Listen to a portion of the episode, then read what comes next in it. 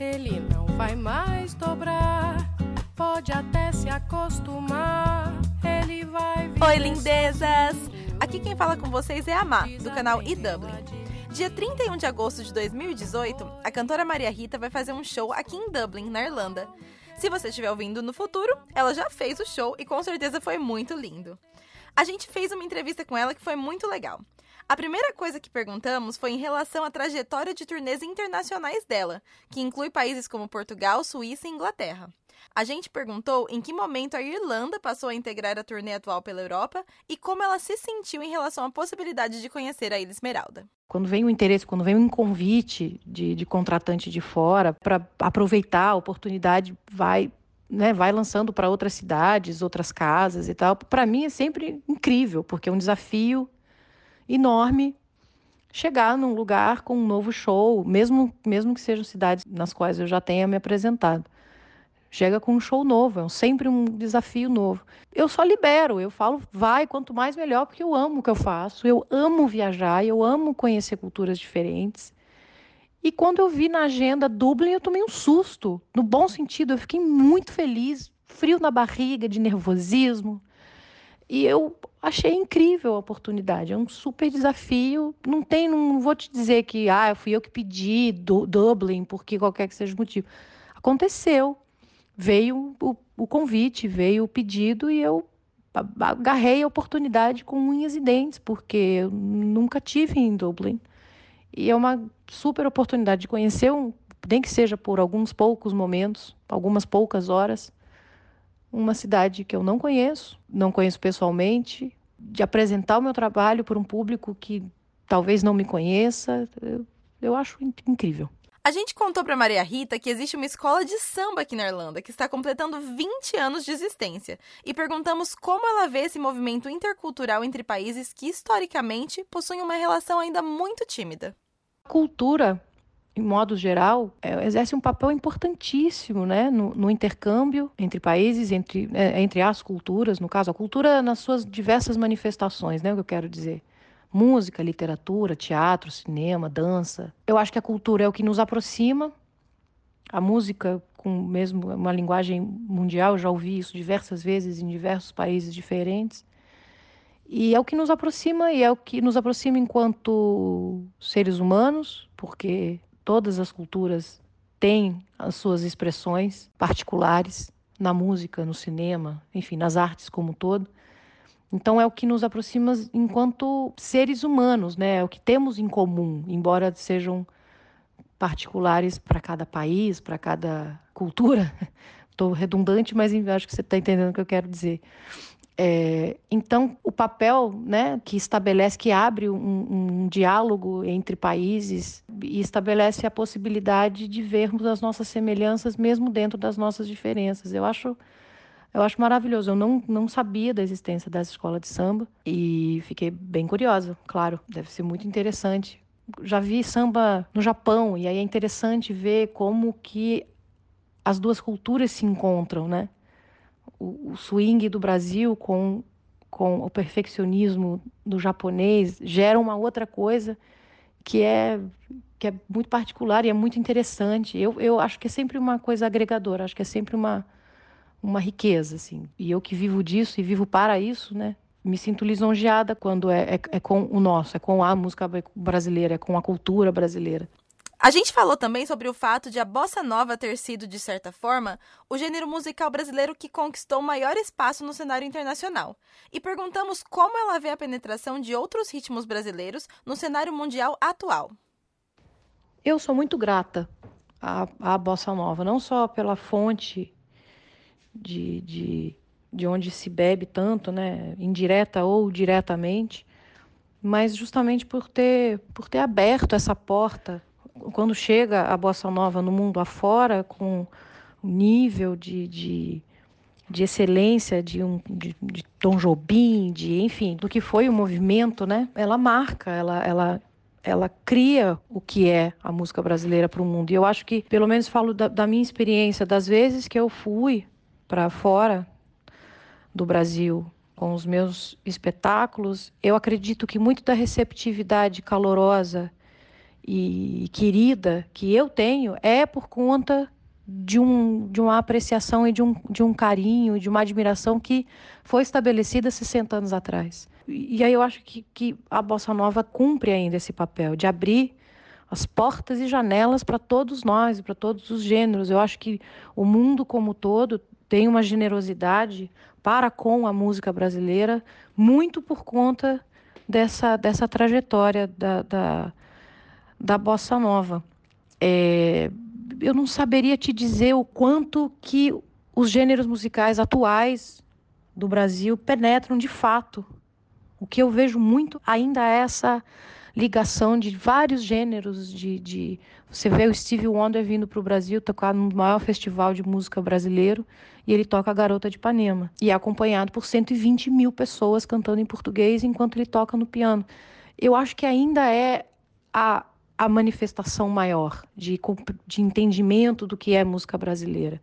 É quase que se você quer chegar no coração do público não brasileiro, faça isso. Se, se coloque disponível a bossa nova, que é que é como as pessoas vão mais identificar um, um caminho para com a cultura, a música brasileira. A gente também contou para Maria Rita que a maioria dos brasileiros que desembarcam aqui na Irlanda todos os anos para aprender inglês e fazer intercâmbio sabe pouco sobre o país. E aproveitamos para perguntar o que ela sabe sobre a Irlanda. Pois é, são países historicamente distantes, de certa forma, né? Eu, eu morei nos Estados Unidos oito anos, então a, a, a imigração irlandesa, Irish, para lá era, sempre foi, né, muito forte, família Kennedy, aquela coisa toda. Então tem, tem, uma, tem uma tradição Irish nos Estados Unidos respeitável, assim. Então eu tenho alguma proximidade com, com as celebrações, o trevo, o verde, né? Tem, tem umas, tem, eu tenho alguma possibilidade de reconhecimento. Estou sendo aqui um pouco tímida na resposta, mas é, sei das disputas, digamos assim, sociais, é, religiosas, mas muito, muito, como eu disse, muito por conta do meu contato com a cultura norte-americana. Talvez eu tenha uma posição um pouquinho privilegiada nesse sentido, mas certamente vale se informar um pouco mais antes de chegar, eu diria. Mas, enfim, o que, o que fica no final das contas é uma, uma, uma vontade muito grande, uma alegria muito grande com esse desafio novo de chegar por aí. Inclusive, a Maria Rita também já foi intercambista, de certa forma, pois ela morou por muitos anos nos Estados Unidos. A gente perguntou se ela acredita que uma experiência no exterior contribuiu positivamente para o amadurecimento pessoal dela foi fundamental, especialmente por conta da minha árvore genealógica, digamos assim. Porque enquanto adolescente, a gente adolescente é muito inseguro, né? É muito instável, é muito emocional, emotivo e e eu ficava me questionando muito nas minhas relações pessoais, sociais, né? Poxa, fulano é meu amigo porque é meu amigo ou é porque é amigo da filha da Elis, né? E assim, e assim sempre, sempre teve essa sombra, digamos assim, é, que é uma coisa absolutamente natural. Né? Eu, eu, li muitas entrevistas dos filhos do John Lennon, li muitas entrevistas dos filhos de, né, de, de, em geral. E é uma, e é uma coisa que é, que é, que é fato, porque é, na adolescência, especialmente, é quando a gente está tentando se, se conhecer, né? Se estabelecer a personalidade, se estabelecer sonhos, ideologias, políticas e, e enfim. E eu tinha um ruído acontecendo, era, era, era, um, era um pouco desafiador sair disso. Com 16 anos eu me mudo para os Estados Unidos e sou absolutamente ninguém. Eu não era filha de ninguém, eu não era ninguém. E aí isso me dá um alívio, porque me dá uma certeza de que as minhas conquistas eram de fato minhas. Né? Me formar no colegial, falar as línguas que eu aprendi a falar, o, a conquista no, no coro do, da escola, é, era porque, não era porque eu era filha da Elise e do César Camargo Mariano, era porque eu cantava bem, eu era afinada e a professora a maestrina achou que eu tinha que estar lá. E aí eu vou para a faculdade, e aí eu me formo, e, e, enfim, todas as minhas conquistas eram só minhas. E aí isso me permite uma, um espaço de mim comigo mesma de explorar diversos caminhos para minha vida profissionalmente falando, né? E aí, nesse processo, que por vezes era um processo muito solitário, muito muito sombrio de certa forma, muito solitário, eu me entendi na música e posteriormente me entendi cantora. Então foi foi para mim foi fundamental ter saído do Brasil e, e, visto uma outra realidade, um outro mundo e não ser ninguém, andar na rua de metrô e pagar conta e pagar conta atrasada e, e ficar sem dinheiro no banco, ter que negociar no banco, na faculdade, pedir dinheiro, sabe assim, tudo sem facilidades nenhuma. Nada contra as facilidades, né? Mas, mas foi importante eu, eu me entender um ser humano sem nenhum tipo de privilégio. Nenhum. Eu, eu tinha que batalhar as minhas coisas por mim. Isso foi muito bom, muito bom para mim. E aí essa fibra é minha. É minha, é, é minha até hoje é constante a lembrança das coisas que eu passei, dos momentos inseguros que eu vivi e dessas conquistas, e isso me empurra, isso me leva para frente.